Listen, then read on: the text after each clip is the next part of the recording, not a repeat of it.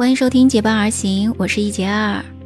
今年这个夏天不仅是我们经历过最热的一个夏天，当然呢，这个秋老虎也是我们经历过的最厉害的、最凶猛的一个秋老虎了。你觉得是不是这样啊？那这个夏天你都是怎么过的呢？我觉得在这个夏天呢，只能靠空调来续命了哈。在咱们中国呢，自从空调大普及以来呢，我们现在连风扇也都很少用了。那有时候呢，我就在想说，咱们现在呢是有空调，当然之前呢也有很多人是用风扇了哈。但古人呢就没有这么幸运了，那个时候因为没有电嘛，那这种电器当然也是用不上的啦。那他们这么炎热的天气怎么办呢？你可能会说，那古代也许没有现在这么热吗？其实也是的哈，在古代呢没有工业，没有这么多污染，应该也没有这么热吧。但是呢，在唐宋时期也还是比较热的。我就记得呢，苏东坡曾经说过“居不可无竹”。那么他当时呢是居住在咱们秦岭以北的，也就是我们现在北方的地区嘛，就长安这一块了。那这里呢，那个时候还是有大片的竹子的，因为他居住的地方，他希望都是长满竹子的嘛。所以那个时候夏天应该也是比较热的哈。那古代人怎么去来解决这个热的这个问题呢？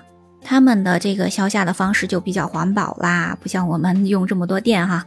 那么他们呢，通常会使用团扇呀、凉席、竹子躺椅等等，这些都是古人呢取凉的神器啦。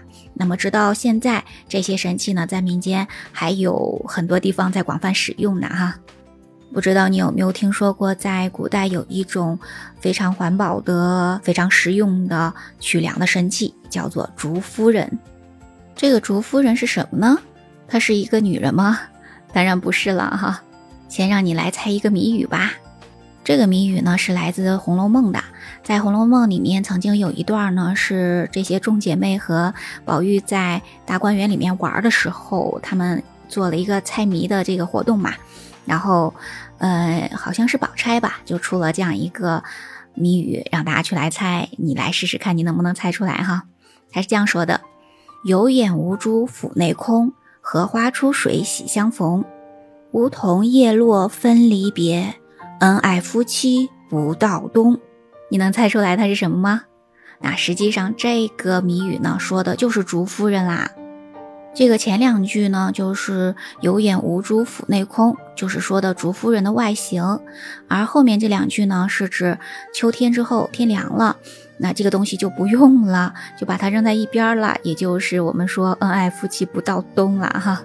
所以呢，这个呢就说明了竹夫人的这样一个特点啦。咱们再来详细说说这个竹夫人到底长什么样吧哈。那这个竹夫人呢，又叫做青奴或者竹奴。那这个青和竹呢，就是青青的竹子这两个字了哈。奴呢，就是奴隶的奴。那这个竹夫人呢，就是用竹条来编织而成的。那它呢是圆柱形的，大约呢是一米长左右，中间是空的，而四周呢是竹编的，形成的是网眼儿。用竹子呢，就是因为竹子的导热系数是比较低的，对外界的温度反应是比较迟钝的，所以呢它是具有冬暖夏凉的特点。所以呢，咱们才经常用竹凉席呀、竹椅子呀，就是利用了竹子这个特点了。把它做成中空的带网眼的，就是根据弄堂穿风的原理嘛。也就是说呢，当有风吹过来，那么它中间是空的，又有网眼儿，那么身上也会是凉凉的，感受到这个风的凉意。所以呢，怎么去使用它呢？你可以枕着它，可以用它垫脚。当然呢，更多的人呢是在睡觉的时候把它抱着。而竹夫人这个名字呢，可以说呢是苏东坡给她起的了，因为苏东坡呢在给他朋友的一句诗里面是这样写的：“留我同行木上坐，赠君无语竹夫人。”这首诗的名字呢就叫做《送竹几与谢秀才》。那这里的竹几呢，实际上就是苏东坡给他起的这个名字，就是叫竹夫人的这些东西呢，实际上也就是我们刚才说到的青奴、竹奴这个东西啦。因为在使用竹夫人的时候，就像一个咱们现在用的抱枕嘛，把它抱着搂着，那距离非常的近，所以呢，这个关系就像夫妻那样亲密和谐、恩爱有加。所以呢，苏轼就把它比喻成了竹子做的夫人，就把它称为竹夫人，真的是非常形象贴切哈。那这个呢，其实也说明了，呃，我们的使用者其实也就是苏东坡吧，哈。那么跟他难分难舍的这样一个亲昵的关系啦。后来大家都觉得这个名字真的很好，所以呢，就把它都叫做竹夫人了。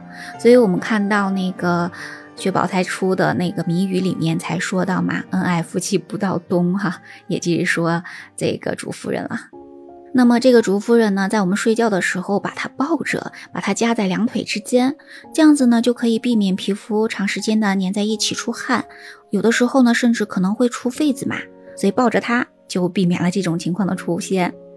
还有呢，当我们身体跟竹子接触的时候，竹子的凉意就可以调节皮肤的温度啦。那么这个呢，起到的作用就跟凉席一样啦。所以呢，你想想看，当我们晚上非常热的时候，呃，脊背下面呢是竹凉席，然后呢又抱个竹夫人，哎，这样子的话，你睡觉是不是就感觉很凉爽啦？那还有呢，就是竹夫人呢，因为它是一个镂空的圆柱体嘛，所以呢，我们刚才说了，它是利用的穿堂风的这样一个作用，所以这个时候呢，风从中间穿过，给人呢身体就会带来比较舒适的感觉了，有助于提高睡眠的质量。听到这里，你有没有心痒痒想去抱一抱这个竹夫人呢？那么我们在睡觉的时候抱着这个竹夫人，可能感觉会很舒服吧？我刚才搜了一下，还果然有卖的呢。如果你也想感受一下古人这种消夏的方式，那么可以去订购一个哦。古人们都是非常喜欢这个环保的消夏神器的，所以除了苏东坡之外呢，还有很多的一些文学家都。写了一些关于竹夫人的诗词句等等，你可以搜搜看哈。啊，那么我们今天要分享的就是这些啦，感谢你的聆听。如果你喜欢我的节目，不要忘记关注、订阅、点赞哦。我们下期节目再见，拜拜。